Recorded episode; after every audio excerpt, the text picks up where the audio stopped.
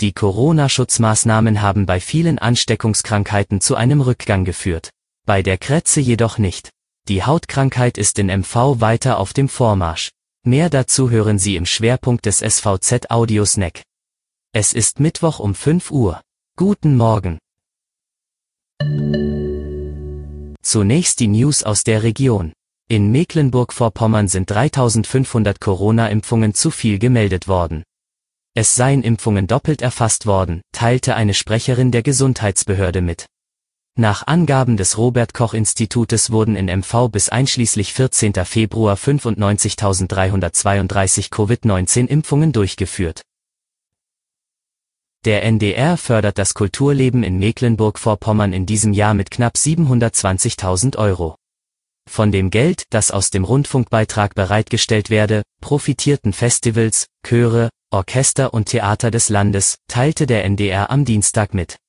Auch für den Film gebe es Unterstützung. Zum Schwerpunkt. In Mecklenburg-Vorpommern geht das große Jucken weiter. 708 gemeldete Erkrankungen an Krätze gab es im vergangenen Jahr im Land wie aus den Meldedaten des Landesamtes für Gesundheit und Soziales hervorgeht. Das ist etwa die gleiche Anzahl wie im Vorjahr und eine Verdopplung der Fälle im Vergleich zu 2017. Für Experten wie Professor Dr. Steffen Emmert, Direktor der Hautklinik der Universitätsmedizin Rostock, ist es keine Überraschung, dass Corona-Schutzmaßnahmen wie Abstand halten und Mund-Nasenschutz kaum Wirkung auf die Ausbreitung von Krätze zeigen.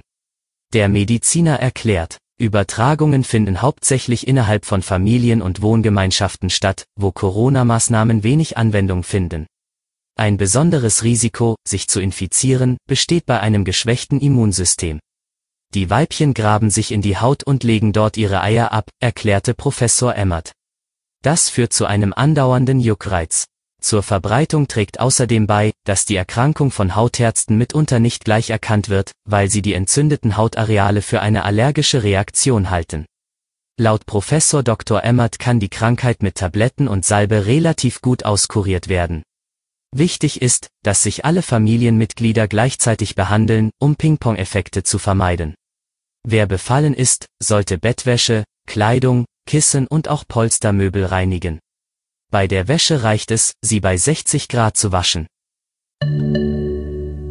Das war Ihr Audiosnack. Alle Artikel zum Nachlesen und Hören gibt es wie immer auf svz.de-audiosnack. Wir hören uns morgen früh wieder.